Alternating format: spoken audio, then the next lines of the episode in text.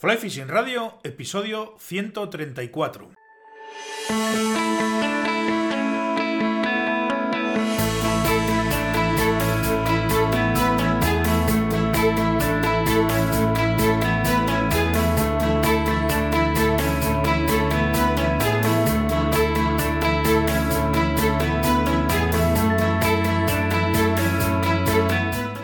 Bienvenidos mis queridos pescachailes a un nuevo episodio de Fly Fishing Radio, el primer podcast de pesca con mosca en español. Soy Miquel Coronado y durante la próxima media hora vamos a hablar de pesca con mosca.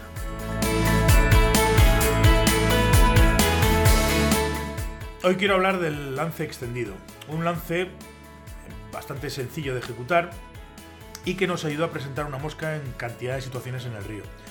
En mi opinión, es sin ninguna duda el lance más versátil de todo el arsenal de lances de presentación que podemos aprender y dominar. Eh, podemos incluso combinarlo con otros lances de presentación para todavía eh, poderlo utilizar en más, en más situaciones y poder presentar nuestra mosca en casi cualquier postura. En este episodio monográfico veremos cómo ejecutarlo, en qué situaciones nos es interesante usarlo, cómo combinarlo con otros lances de presentación, como os he dicho, y en qué situaciones no deberíamos usarlo o, no, tenemos otras opciones más interesantes para usarlo, que también hay ese tipo de, situaciones en las que no nos es interesante utilizar el extendido y las veremos. Pero antes de, ponernos o de meternos con el, con el extendido, Dejadme que os recuerde que mi web es waterpeople.com, donde vais a poder encontrar todos los episodios de este podcast, donde podéis contactar conmigo, donde podéis hacerme llegar vuestras dudas, consultas, etcétera, donde podéis preguntarme por mis servicios y por los cursos presenciales, etcétera, etcétera, etcétera. También podéis comprar en la tienda y acceder a la escuela en la que tendréis a vuestra disposición todos mis cursos online de pesca mosca con los que mejoraréis vuestra efectividad en el río y seréis pescadores mucho más completos. Vamos pues a hablar del lance extendido. Como todos ya sabréis, y si no lo sabéis, pues para eso estoy haciendo este, este episodio monográfico, el extendido es un lance de presentación cuyas dos utilidades fundamentales son las siguientes. Pescando aguas arriba o aguas abajo, con este lance lo que vamos a conseguir es evitar posar la línea encima del pez y asustarlo, lógicamente. Al ejecutarlo, conseguiremos posar la línea y el bajo en un ángulo que será más o menos pronunciado dependiendo de la extensión de nuestro cuerpo, que lo veremos enseguida en las formas de ejecutarlo. Pescando aguas a través o en paralelo a las corrientes, lo que vamos a conseguir con el extendido es poner cierta cantidad de línea por encima de la corriente retrasando en la medida de nuestras posibilidades o en la medida de la cantidad de línea que dejemos por encima de la corriente, retrasando el dragado, como digo. Podemos conseguir esta extensión de la línea y esta apertura de ángulos de tres maneras. La más sencilla, la más cómoda y sobre todo la más efectiva muchas veces, porque al final estás haciendo montones de pruebas y te das cuenta de que el 90% de las veces no hace falta tampoco exagerar demasiado los movimientos.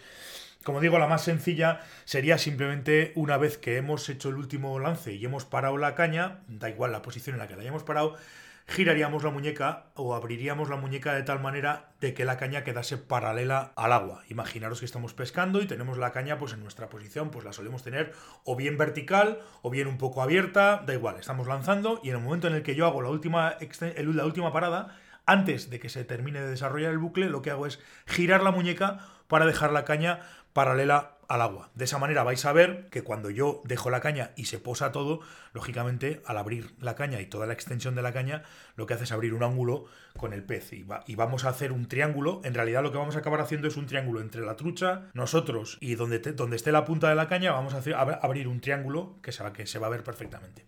Entonces, ese giro de muñeca es más que suficiente el 90% de las veces para, para ejecutar este lance extendido. Lo podemos hacer bien, si somos diestros, lo podemos hacer bien hacia la derecha, lo podemos hacer bien hacia la izquierda, como nosotros queramos. paramos y entonces abrimos la muñeca a dejar, hasta dejar la caña paralela al agua o, si repito, siendo diestros, cerramos la muñeca para que quede la caña paralela al agua, pero en vez de apuntando hacia la derecha, apuntaría hacia la izquierda. Ese sería el más sencillo, que sería solamente girando la muñeca. Podríamos extender el brazo. Una vez que hemos terminado lo mismo de hacer esa de hemos parado la, última vez que hemos parado la caña, extendemos el brazo bien hacia la derecha, bien hacia la izquierda. Veis que conseguimos un lance extendido mucho más exagerado, pero bueno, muchas veces no es no es tan interesante porque, bueno, hay veces que con, con, abrir la muñeca sería más que suficiente, repito. El tercer, la, tercera, la tercera opción o la tercera posibilidad sería ya exagerando todavía más eh, además de extender el brazo, nosotros podemos, digamos, movernos hacia, sin, sin mover los pies, pero podemos extender el tronco eh, para, que, para que el brazo vaya un poco más lejos, para que me entendáis. Podemos hacerlo hacia la derecha. Ahora mismo cuando lo estoy diciendo, lo estoy haciendo, podemos abrirnos hacia la derecha o, abrirnos hacia la izquierda. En el seco queda muy bien, este queda muy estético y muy bonito. En el agua, pues hombre, dependiendo de la zona en la que estemos, pues podemos perder, podemos tener un pequeño problema y perder la, verticalidad. Quizás este sea el, menos interesante porque, porque, esta extensión de tronco bueno, nos va a dar una apertura de ángulo muy grande, pero realmente no, no, es, no es lo más interesante. Existe otra variable a la hora de ejecutar el lance extendido que conviene conocer y dominar, y se trata de la posibilidad de disparar o no línea al ejecutar el lance extendido.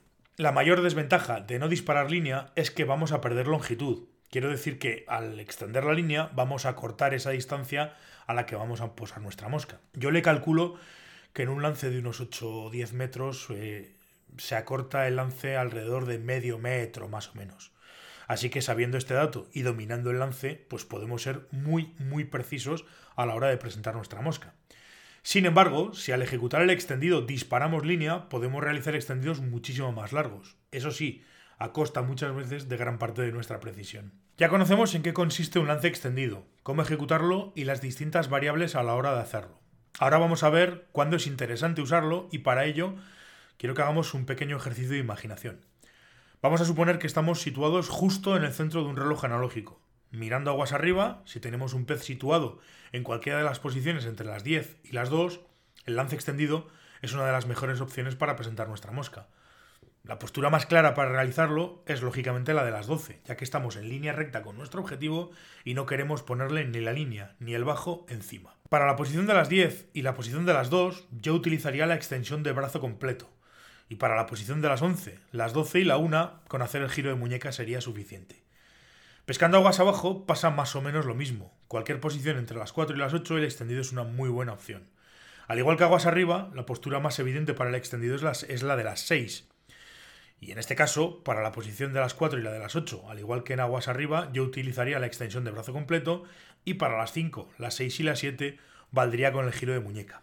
Sin embargo, y siguiendo con el reloj, no usaría el lance extendido en posiciones entre las 2 y las 4, ni entre las 8 y las 10, sobre todo si hay mucha diferencia de corriente, y tenemos que posicionar mucha línea por encima. En este caso, un lance curvo es mucho más efectivo. Otra de las ventajas del lance extendido es que en determinados momentos podemos combinarlo con otros lances de presentación. Si no hace demasiado viento y por la circunstancia que sea necesitamos línea floja cerca de la punta de nuestra caña, podemos ejecutar un extendido en combinación con un lance para caídas. Esta combinación es particularmente eficaz aguas abajo, puesto que al tener toda la línea floja cerca de la punta de la caña, podemos utilizarla para ir alimentando la deriva libre de nuestra mosca. Además, en el momento en el que dejemos de alimentar de línea la deriva, y una vez que la mosca haya rebasado al pez, la línea tenderá a estirarse completamente y se saldrá de la trayectoria, con lo que podremos recoger línea para probar suerte de nuevo sin miedo a asustar a nuestro objetivo.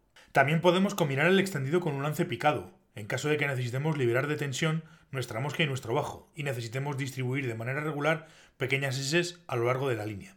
El principal inconveniente de esta combinación es que si por separado ambos lances tienden a acortar distancia, si los ejecutamos combinados tenemos que tenerlo muy en cuenta para no comprometer la precisión o no asustar a nuestro objetivo. Si estamos en una gran tabla, de esas en las que hay un montón de microcorrientes, ovas, canales, etcétera, etcétera, de un gran río, podemos combinar el extendido con el lance a oiz. Si no conocéis el lance a oiz, os dejo un enlace en las notas del programa para que os familiaricéis con él. Gracias a esta combinación, de extendido y lance a oiz, vamos a conseguir, además de abrir el ángulo, un lance muy largo y una gran cantidad de S muy cerca de la mosca, además de una posada muy sutil y una precisión bastante alta. Otra buena combinación que podemos realizar junto con el extendido es un lance cubo. Puede que en un momento determinado necesitemos colocar en algún punto concreto de nuestra línea un burruño que sea capaz de liberar de tensión a nuestra mosca y que además por la posición de nuestro objetivo no queramos colocar ni el burruño ni la línea encima. Esta quizás sea la combinación más difícil de dominar, no por el extendido en sí, que ya hemos visto que es un lance bastante simple de ejecutar, sino por la dificultad de controlar las variables del lance de cubo. Aún así, si somos capaces de controlarlo, es una combinación muy, muy eficaz. Y poco más puedo añadir sobre el lance extendido. Si estáis interesados en profundizar y conocer este u otros lances de presentación, que sepáis que tenéis un curso en la escuela, un curso completo de lances de presentación en la escuela en vídeo, y me tenéis a mí, pues por si os surge alguna duda o me queréis plantear cualquier consulta sobre, sobre el tema. Al final el episodio de esta semana ha quedado un poco más corto de lo habitual, pero espero que nos importe. Sé que puede ser un tema un poco árido y tampoco es cuestión de daros una paliza infumable. Así que para todos los que hayáis llegado hasta el final, muchísimas gracias por vuestra atención, por estar al otro lado, por vuestras valoraciones, comentarios, vuestros me gusta en todas las plataformas en las que está disponible el podcast. Gracias también por suscribiros a la escuela y sobre todo gracias por hacer que todo esto sea posible. Sin vosotros esto no tiene ningún sentido. Nada más, mis queridos pescachailes, nos volveremos a escuchar el próximo martes aquí en Fly Fishing Radio. Hasta entonces, portaos bien y sed buenos.